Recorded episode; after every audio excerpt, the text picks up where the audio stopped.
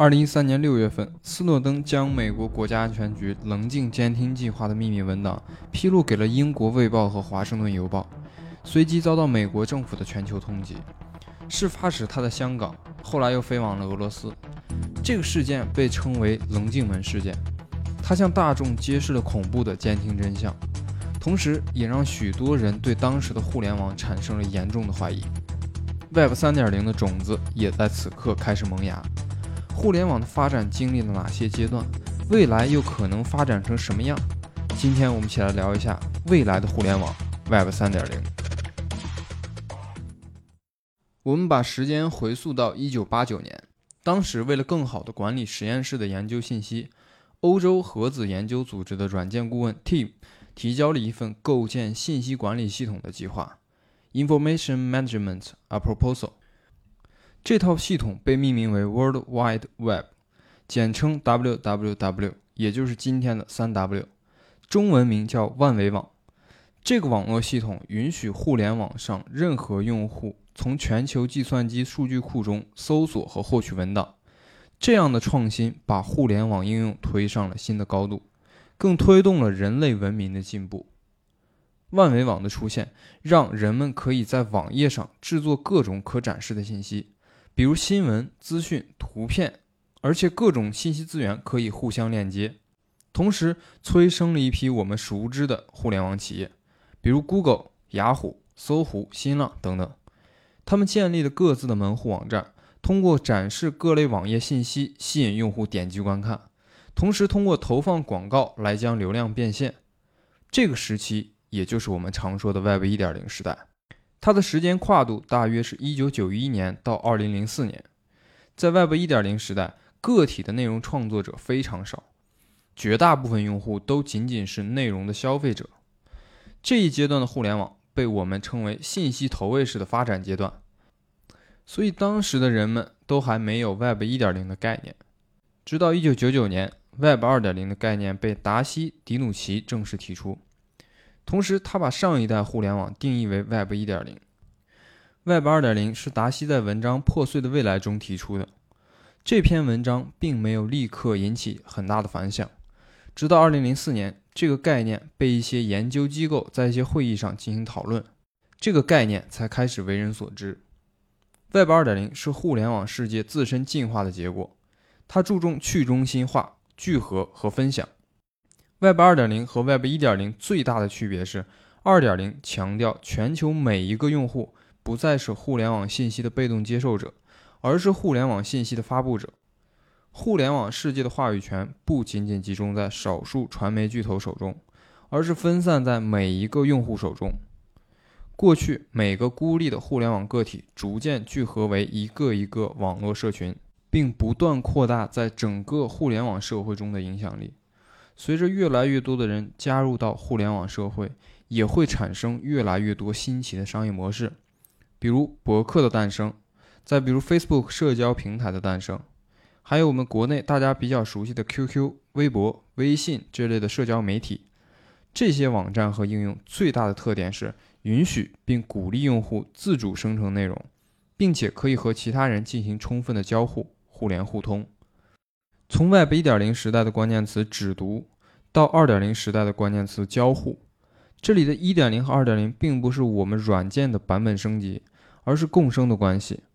因为现在仍有一部分 Web 1.0的项目在运行，而此刻多数互联网从业者应该都在不经意间思考着互联网下一步如何发展，因此也有了越来越多的关于 Web 3.0的畅想。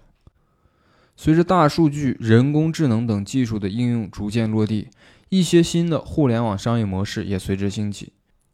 比如，我们在购物时，网站的算法会根据我们的购物历史来计算出我们的购物偏好，从而自动推送相关的产品。这意味着网站变得越来越智能，它可以分析用户的行为，勾勒出用户的画像。基于这些，一部分互联网从业者认为，更加智能的互联网 Web 3.0。主要的特征是，机器能够读取任何信息，网站能够根据信息提供智能的筛选，而且互联网也将无处不在。它的核心技术将是人工智能和物联网。但是，Web 3.0是不是仅仅局限于此呢？专家和学者们并没有就此达成共识。就在此时，棱镜计划被斯诺登爆出。在他的爆料中提到，一些西方国家的情报部门在没有法律授权，并且在公众甚至国会都不知晓的情况下，对本国公民展开大范围的、几乎无限制的监听。其中，美国国安局和 FBI 更是通过进入微软、谷歌、苹果这样的网络巨头们的服务器，监控美国公民的电子邮件、聊天记录、视频和照片等个人资料。这次事件成为了 Web 3.0发展的助推剂，同时也证明了前不久的密码朋克运动并不是无稽之谈。公民的隐私确实需要靠每一个个体共同捍卫。也正是受到棱镜门事件的冲击。当时还是以太坊联合创始人的加文·伍德博士，深刻意识到了互联网现存的诸多问题，并提出了 Web 3.0的概念。他认为 Web 3.0是一种包容性的协议，为应用程序的制造商提供构建块，这些构建块取代了传统的外部技术，比如 HTTP、AJAX 等等，从而提供一种创建应用程序的全新方式。这些技术为用户提供了强大并且可验证的保障，保障他们接收信息和提供信息的安全性。简单来说，加文博士所定义的 Web 3.0是一系列可扩展的技术框架，用这种构建应用程序的新理念，让每个人都能意识到个人信息的重要性，同时能够掌握自己的个人数据和资产。总的来说，Web 3.0主要是为了抵抗斯诺登棱镜门所暴露出的种种互联网垄断问题。互联网巨头们掌控着所有参与者的数据和信息，并且享受着互联网发展的红利，而作为用户的我们只能获得些许的网络便利，而无法获得真正的价值分配。这其实是极度不公平的交易。加文博士把 Web 3.0称为后斯诺登时代的互联网。那么我们为什么需要 Web 3.0呢？从 Web 1.0到2.0，我们每个个体都实现了从内容消费者向内容生产者的重大转变，也就是进行了一次从物理世界向互联网世界的平行时空大迁徙。但 Web 2.0只是技术上的迁徙，它仅仅是对以往社会的经济结构进行了一次互联网的复制。尽管整个社会的密度、功率和速度都有了很大的改观，但并没有解决日益严峻的中心化问题。相反，随着大量信息和数据的线上传输，中心化的问题反而更加凸显。数据安全和隐私保护成为了互联网亟待解决的一大终极难题。那 Web 3.0将给我们带来什么呢？加文博士是这样解释的：从用户的角度来看，最初阶段。Web 3.0和 Web 2.0的区别并不明显，我们会看到非常类似的页面，非常相似的浏览器。但是 Web 3.0的网络浏览器，我们把它称之为钱包或者密钥库。这个钱包或者密钥库能代表我们的身份，允许我们进行资产的交换、费用的支付，同时也不需要反复证明我是谁。在新的网络上，仍然会存在保险服务、备份服务。和其他信息搜集类的服务，但是他们的任务是被商品化的，他们的活动都是可以被验证的，而不是借存储数据和信息保护的名义对我们进行价格欺诈，甚至是权力寻租。这些商业化活动在 Web 3.0网络中变得更加开放和透明，也将使我们的数据隐私得到最大程度的保护。Web 3.0将构建全新的全球数字经济。并且能够孕育出新的商业模式和市场经济，催生出大量自下而上的创新。Web 3.0的出现将为数字时代赋予全新的含义。